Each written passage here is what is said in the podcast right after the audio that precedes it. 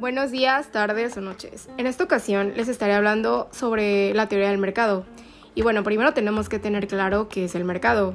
Y estas son las transacciones que se realizan entre productores, los intermediarios y los consumidores para llegar a la fijación de precios de una mercancía o de un servicio. Y bueno, el mercado cuenta con ciertos elementos que son pues la demanda, la mercancía, precio y la oferta. Y pues ya conociendo esto te puedo explicar un poquito más acerca del mercado. También el mercado tiene varias clasificaciones que son, pues de acuerdo con lo que se ofrece, la formación de precios, según la competencia y según el área geográfica, entre otros. Y bueno, según el área geográfica está la local, que es pues local y no rebasa las localidades. Está la regional, que es un poquito más grande que la local y se forma diversos mercados locales que integran una región. Está la nacional, que está integrado por el conjunto de mercados regionales y locales del país. Y también está la mundial, que es el conjunto donde se realizan transacciones comerciales en diferentes países.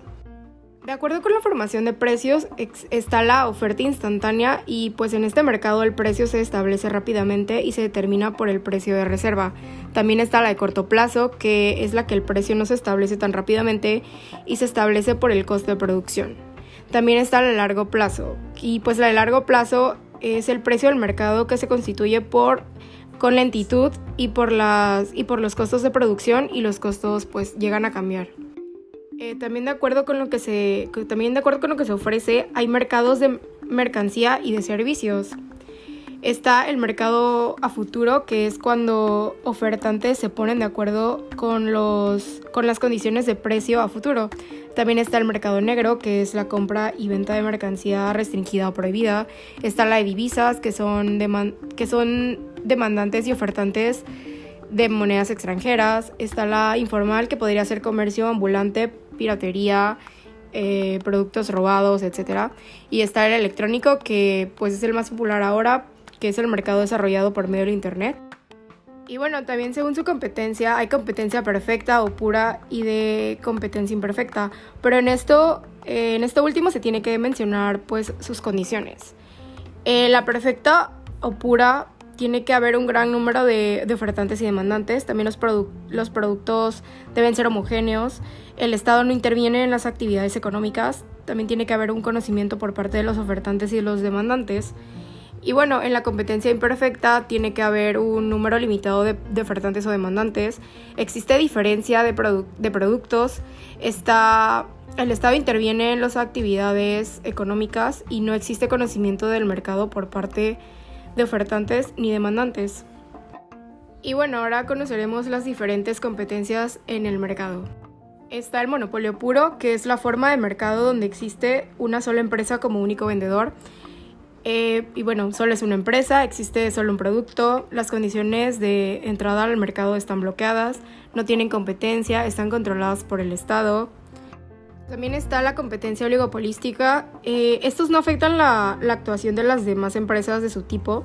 Se trata de unos cuantos productores y vendedores que dominan el mercado. Son independientes, no existe plena movilidad de factores productivos y mercancías.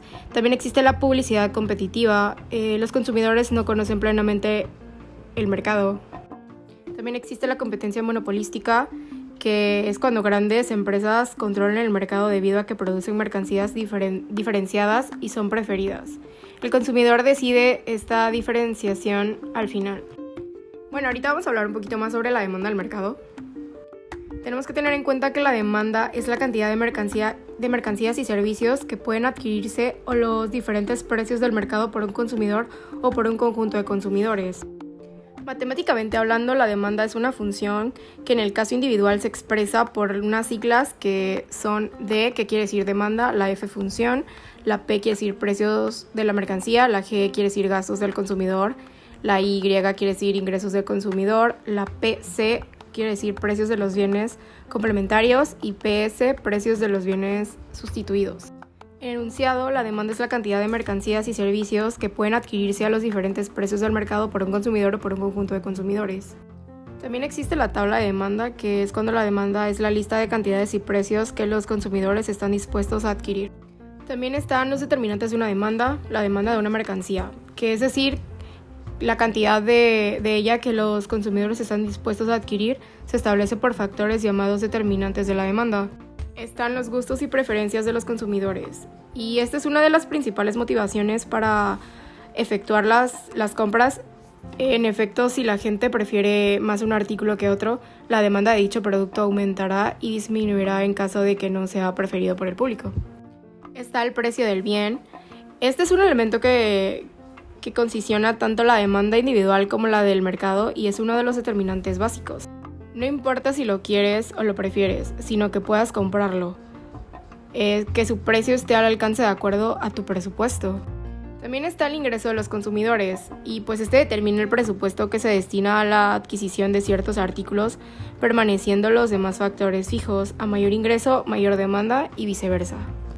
Eh, también está la ley de oferta, que siempre y cuando las condiciones objetivas y subjetivas no varíen, la cantidad que se, que se ofrezca de una mercancía varía en proporción directa a, a su precio. Si el precio aumenta, la cantidad ofrecida también aumenta. Si el precio disminuye, la cantidad ofrecida pues también disminuye. También está el precio de otros bienes. Y bueno, el precio es el coeficiente de cambio de los productos expresado con un valor monetario.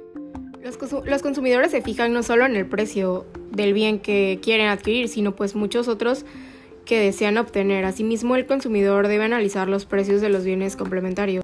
Les voy a explicar un poquito sobre las funciones que cumple el precio.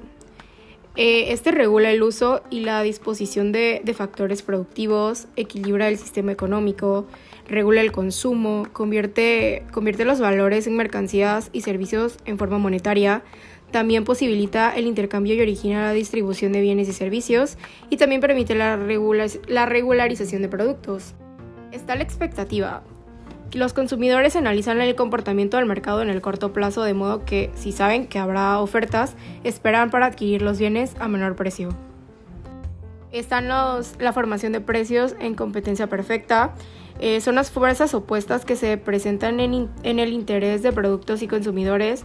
Los demandantes buscan la máxima satisfacción y los ofertantes buscan la máxima utilidad. También está la publicidad. Eh, para que un producto este, tenga demanda es necesario que el consumidor lo conozca, que esté informado respecto de él, lo cual logra lo cual logra la publicidad informativa. En la actualidad los anuncios en televisión, internet, radio, periódico y revistas para estar más cerca del consumidor. Y bueno, con esto podemos dar por concluido todo lo que deberíamos saber acerca del mercado.